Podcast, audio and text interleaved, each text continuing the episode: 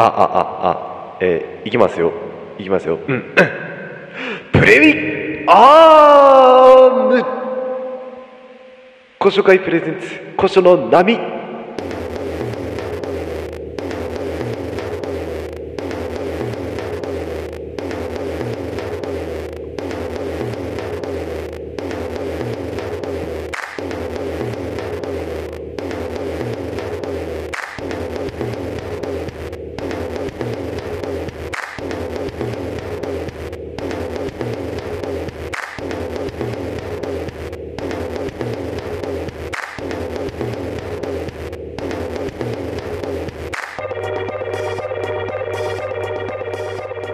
皆様、えーこんにちは、えープレミアム、えープレミアム古書会の、えープレミアム主催、えー港谷浩二でございます。えっ、と、あの、すごい調子に乗ってるのはね、えっ、と、そう、ニコニコ動画のね、あの古書会のアカウントをね、ついにね、あプレミアムにしてしまったんですよ。払っちゃったんですよ、540円の月額を。ね、もう、あの予約投稿をしなきゃいけないのと、生放送をね、あのそう、最近、すごいユーザー生放送を見る機会が多くてと、まあ、いろんな番組見てるわけじゃないんですけど、えーまあ、すごいいいなって思って、あと、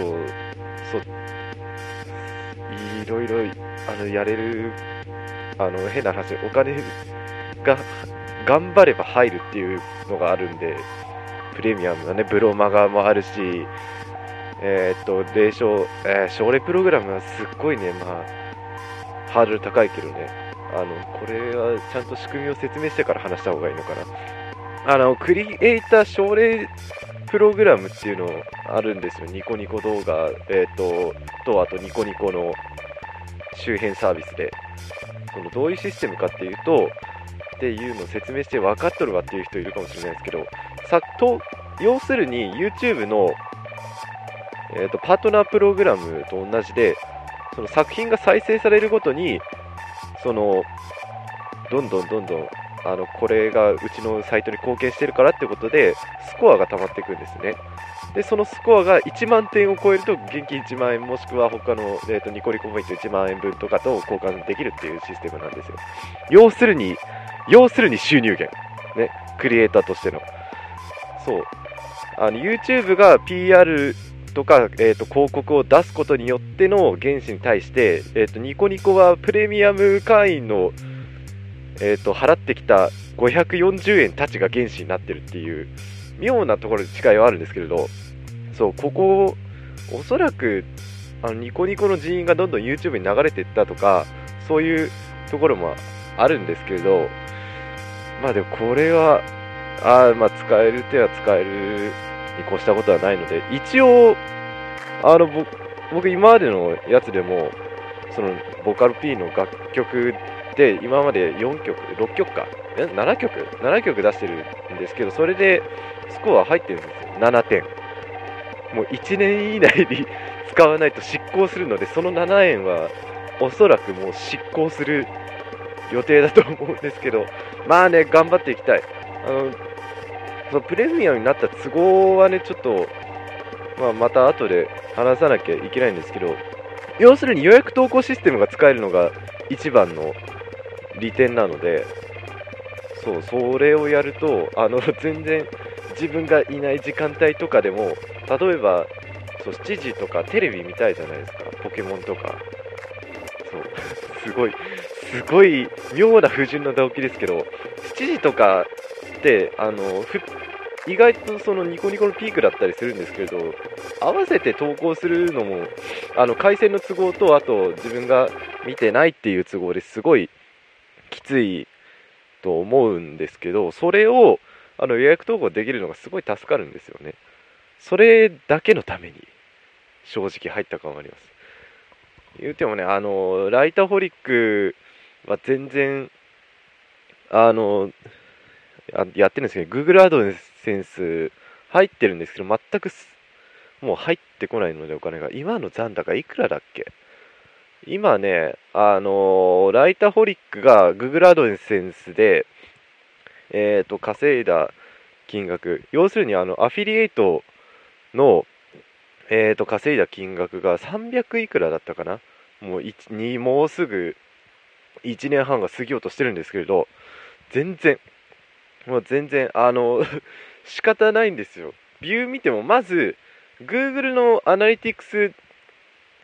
閲覧者通す、えー計測システムに通すと、まずヒットしてないっていう状況があるんですね。ライターホリックは誰も見てないっていうデータが出てるんですよ。ただ、シーサーの方、あのブログのシステムの方ね、ブログのシステムの方では、毎日、60、50から60人ぐらいのアクセスはあるって出てるんですよ。だけど、そのうちに、そもそも僕はピング送信って言って、あのブログの更新情報を集めてるサーバーに対して、こう更新しましたよっていうピングっていう、あの要するに信号を送る手続きをしてるんですよ。それのサーバーからのレスポンスの分で半分はいってる。で、それを抜いたとしても、最低限でも20人とかは来ているし、もしくは、あの検索でたまに入ってくる人がいるんですよ。それすらも入って、カウントされてないってことはどうもおかしいんですよね。だから、まあね、タグの見直しとかもそうですけど、単純にコンテンツの問題もありますし、この間見たのが、もう今のところいいコンテンツを作っただけの放置状態は絶対に人が寄ってこないっていうことなんで、宣伝をしないと結局ダメだと。そうなるとちょっと難しいかな。これこそコンテンツマーケティングをもう一度勉強し直さないといけないんですよ。まあ、まともに勉強してないですけど、あれ、ライタホリックを始めたきっかけはそもそもコンテンツマーケティングを学んで、いっぱいなんかコンテンツ持ってた方がいいぞっていうことでやったので、そえーっと、お休みを除いても今、純粋なテキストのコンテンツだけでも200、300は軽く見積もってあるはずなんで、ものはあるんですよ。ただ人が寄ってこない。んで、意味がないんだな、もう。しゃあないんだな、ほんと。そう、てか、これだけ書いてたらね、正直、古書出せるんだよ。古書出せるけど、そもそも、古書の始めが売れてない。あなた、あなた方って、これ言うのもすごい良くないけど、ここを始めた、この古書の波始めたきっかけ、そもそも古書の始め、売らなきゃいけないってことで始めてるので、ぞもうこれも、なんだろうな、2014年からだから、もうかれこれもう2年目か3年目ぐらいなんですよ。売れた試しがないんだな、本当に。うちのブースで売れてんのが、えー、トビズホビーと、トビズ、ん？違うんだ、トビズホビーが一番最初で、その次が、トビズ、どれだっけ？あの、4作目が売れて、その次にやっとこの間、あの、ビバラで出した、あの、学歴じゃなくて友達が欲しいの、あの、CD 版の在庫がすごい余ってるのが、やっとこの間1枚売れたんですよ。それぐらいですよ、3つだけ。だから、売上金、純売上でいくと、600足す200800円しかね、いってないんだな、それが。そう、2年前の100円、えー引く手数料の売上86円が未だに入ってきてないです。3000円いかないとダメだから入んないんだ。というわけで、どういうわけで、よろしくお願いします。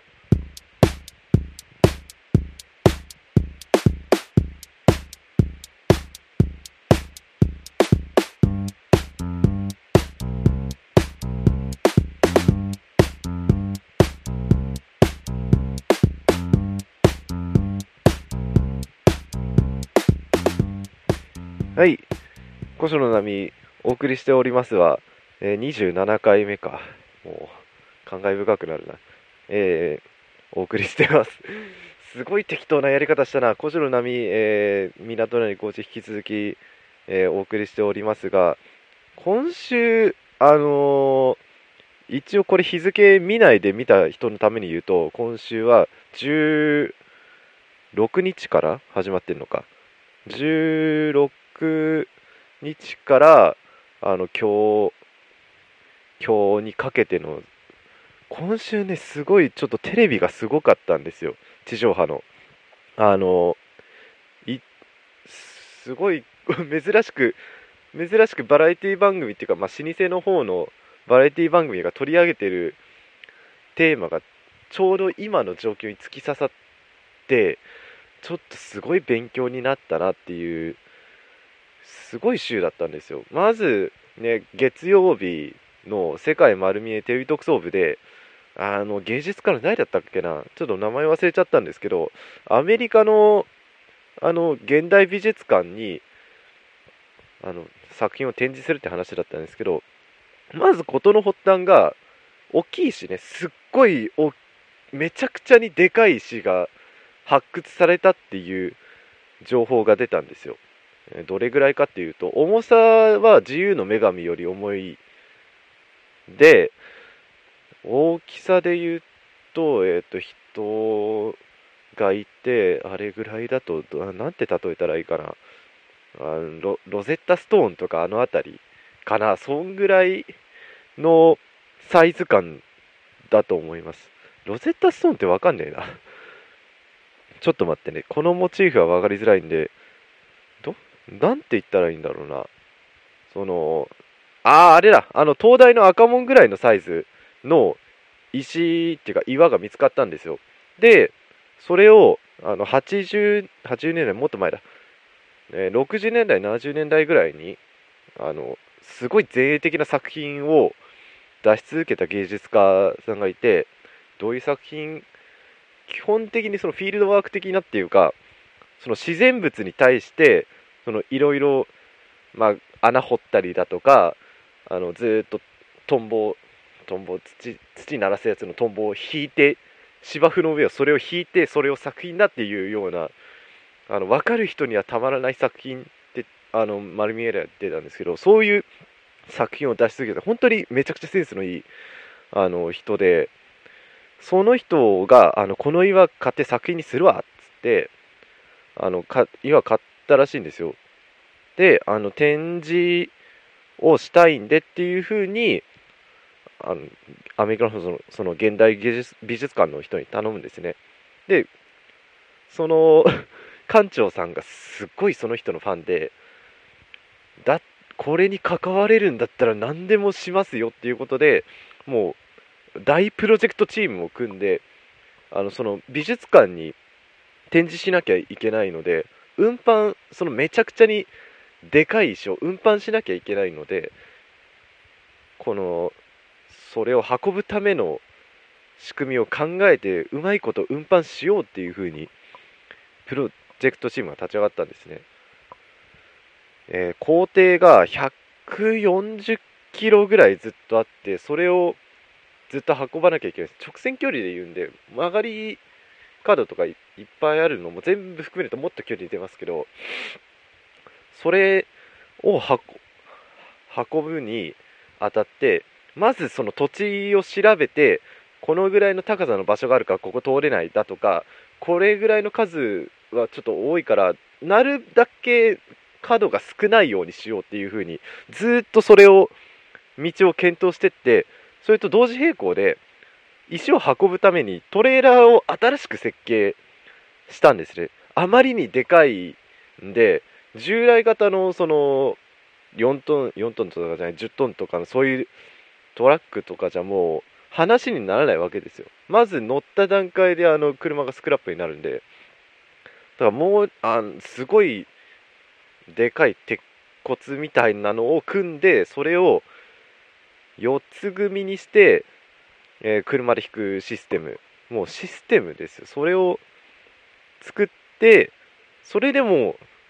あの岩乗せて走るとどっか1個は1個の鉄骨はちょっとバキっていっちゃうレベル。まだまだもう足りないけどこれだったら無事にその美術館まで運搬できる。ただしそのそ岩自体もデリケートなんでもう時速が8キロぐらいしか出なかったらしいんですよ。でその8キロを出してなおかつ人が全然いない深夜帯を選んでなるべく車が通らない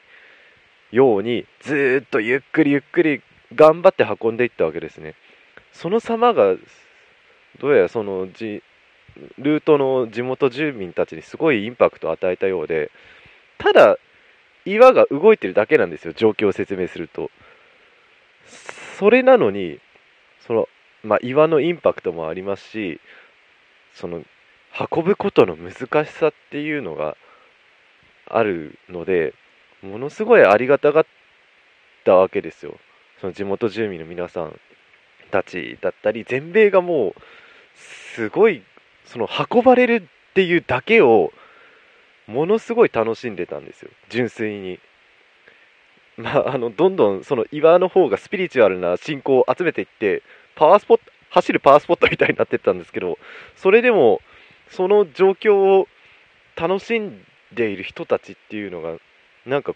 エンターテインメントみたいだなって感じで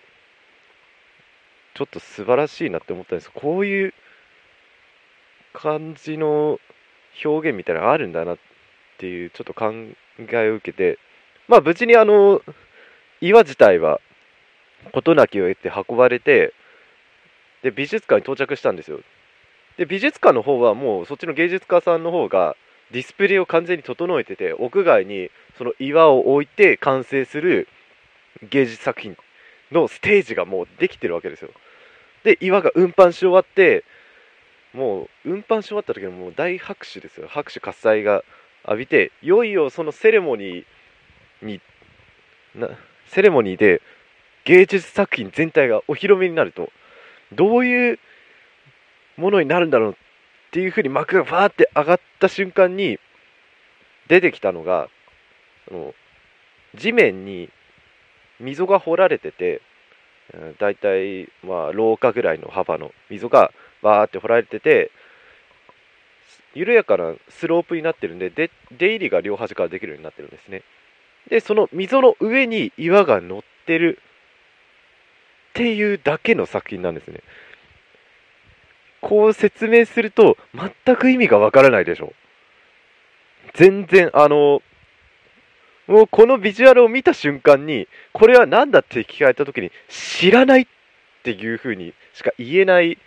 そういうものが出来上がったんですよ。この芸術自体にどう意味を求められるかっていうとさっぱりわかんないですね。僕らすごい考えて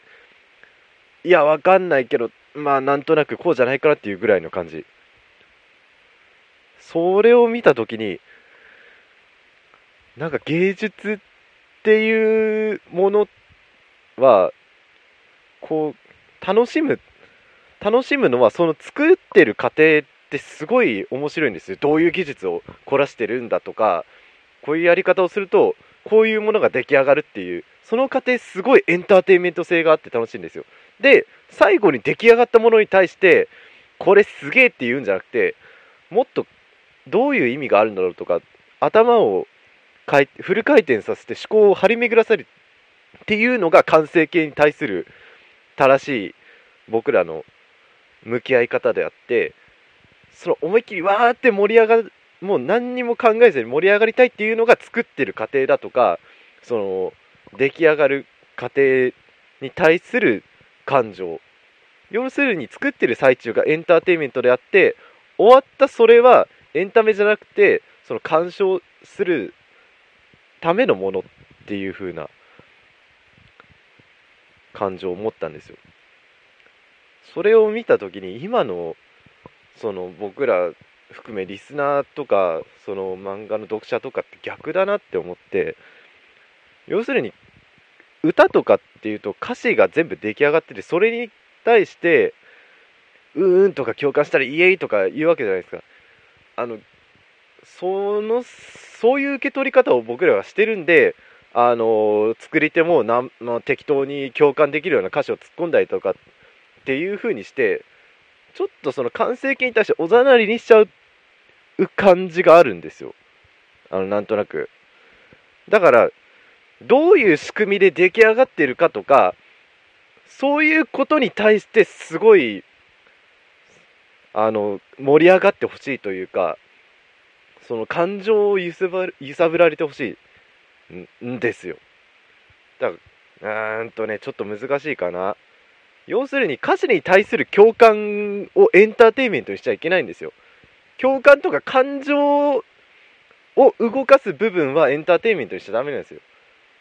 だからどう人が動いてどう物語とかそういうものが集結して完成していくかっていう過程がエンターテインメントなんですよ。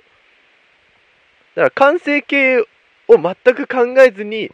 こちらが受け取ってわーじゃないんですよ。全員で作り上げてわーってなるのがエンターテインメントなんですよ。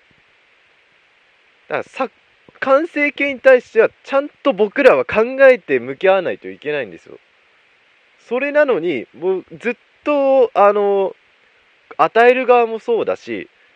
あの受ける側もずっと完成形に対して感情をぶつけてるから技術がどんどんどんどんそのおざなりになってもう後回しにされてっちゃうのがあるなっていうふうに思いました。その丸見えの映像を見て。ちょだからこうずっと真面目に音楽やってる人って真面目に作ってる人ってどうしても悔しい思いをするんだなっていう風な感じでちょっとショショックだというかまあ自分のスタンスをもう一度見直すことができて嬉しかったっていう点もあるんですけどだからどうすればそあのこの状態がひっくり返るかっていうのはすごい考えたいんですよね。でもう一個があのすごい時間 めちゃくちゃ話したのこれだけでテレビの話なのにあのもうもう一個の方は話しますけどもう昨日木曜日のあのアンビリーバボーであのイギリスん？イギリスか。イギリス？違うのフランスか。フランスだ。フランスであの2010年にあったあの少女の殺害事件の捜査に関するエピソードだったんですけど話はすごいはしょりますよ。はしょりましてあの捕まった犯人が、えーと、一番最初に DNA 鑑定で引っかかった、えっ、ー、と、すでに亡くなっていた人の、えっ、ー、と、DNA が引っかかったんですよ、一番最初に。で、それを頑張って頑張って辿っていくと、あの、全然、その血血縁関係のないの、DNA 的に親関係がないけど、その息子として育てられ息子としてその父親が育てた、えー、子供が犯人。なんかすごい、あれだな、脈絡だね。ちょ、ちょっと待ってください。整理し直そう。あの、よ、犯人がどういう人物かっていうと、あの、まあ普通の、まあ、な、まあ、障害とか持ってるわけじゃない男が犯人だったんですけど、その上の方が複雑で、えっ、と、その息子は、その、その犯人は、えっ、と、ある、その、両、えっ、と、夫婦の間の息子として育てられたんですけど、その犯人と、その、親である父親には血縁関係がなくて、その母親が昔不倫してた男とできた子供だったんですよ。で、さらに あの DNA 鑑定をした都合でもっとひどいことが分かって、そのえーと、父親には3人、えーと、片方双子だったんで、えーと、双子と,、えー、ともう1人っていう風に子供がいたんですけれどその子供が、えー、とその双子はまず最初にその母親が不倫してた人との、えー、と息子娘の双子でもう1人もそのまた全然違う知らん男とできた子供っていうことでその父親、自分の子供一人もいないんですよ。血縁関係的に。これひどいなって思って、その、こっちの不倫した母親すっげえクズだし、そ、あの、む、もう一人の方、もう最初 DNA 鑑定引っかかって、あの、すごい世間を引きずりました。死ん、10年以上前の、もう死んだのに、すごい世間を引きずり回した。男も、結局、不倫してそいつと子供作ったんで、超クズだなって思ったんですよ。その母母親とその不倫したやつを。これを思った瞬間にあしまったって思ったんですよ。あのこれもどうしてかっていうと最近不倫報道続きであの人の不倫に対してめちゃくちゃ引っかき回してあのいろんな人たちを勝手に巻き込んでる。あこれちょっと待ってください後で続き話します。ポッドキャストであなたの好きな時にお届け。古書会プレゼンツ古書の波。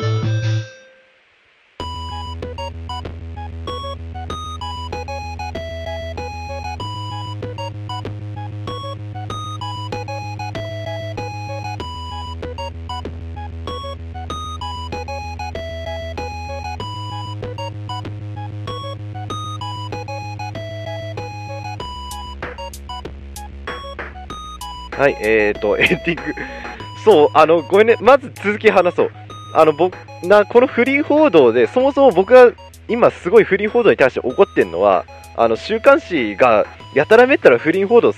とか熱愛報道するせいで、僕の好きだったもの全部崩壊してってるんですよ。要するに、あの、僕のアイデンティティは週刊誌によって全部傷つけられたんですね。それに対して怒ってて、なんでわざわざ知らん人たちの不倫を引っ張り上げて、全然迷惑かけなくていい人たちに迷惑かけんだ週刊誌死ねって思ってたんですよ。ただあの僕がこの間そのアンビリーバボー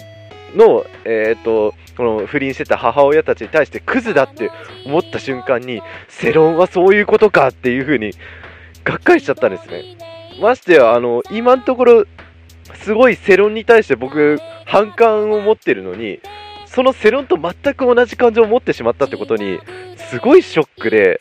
もうこれと同時に今その音楽シーンが抱えてしまった問題も解決できねえんだなっていう風にエノンさんを戻すことは不可能なんだなってもうちょっと今すごいショックです。ということであのエンディングですがまずあのちょっと話し足りてないのがあの今度のアポロで、あの、ヨイヤミレコーズからついにミックのアルバムが出るんですけど、それの宣伝、あの、また今度しますんで、ツイッターとかで。あの、それは見てください。で、えっ、ー、と、C コードどうしようか。C コードな。えっ、と、ちょっと待ってね。C コードは、えっ、と、どうしよう。えっとね、7193、C コード7193で、えっ、と、ブログのトップから、えっ、と、入れ、えっ、ー、と、メッセージフォーム飛んでいただいて、7193と入れると、今回の分のメッセージとしてカウントされるんで、えっ、ー、と、ぜひ皆さんメッセージをください。ああの、ちょっと、こんなに整頓されてないってどういうことああと、あのー、まあ、これもリンク載せますけど、ちょっとすごい話足りないんで、延長戦を、あのファンクラブの方、えー、 Fantia で立てましたファンクラブマイミニアチュアの方で延長戦10分しますので、あのそちらもぜひチェックしてみてください。あのただし、えーと、無料でもいいので、会員にならないとデータをダウンロードできないので、ちょっとそれは気をつけてください。あー、あーもうつ あのね、ちょっと昨日、その書いてみた動画とか作ってた都合ですごい今疲れてるんですよ。それと、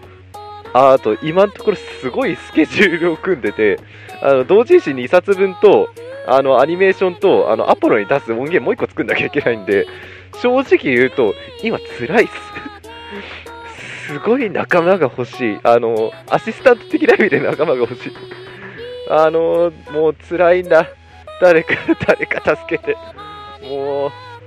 う、あいつこっちは更新できるんでしょうね。あの、久しぶりの来、えー、古の波、いかがでしたでしょうか？えっと、また、いつか もうちょっとね、どういう風にエンディングしたらいいか忘れちゃったんですよ。今、どこで音量が上がるか分かってないんですよ。多分もうそろそろだなっていうので、もうちょっと燃焼気味もう燃焼しきっちゃって今疲れてしまっちゃったんで、まあ、どうするかなって言われても仕方ないと思いますけど、まあ、あニコニコのプレミアム入ったんだね。あ 入ったんだね っていうことなので、もしかしたら生放送とかできたら、ちょっとやりたいので、その時はお願いします。では、えーと、また、いつか、おばあちゃん。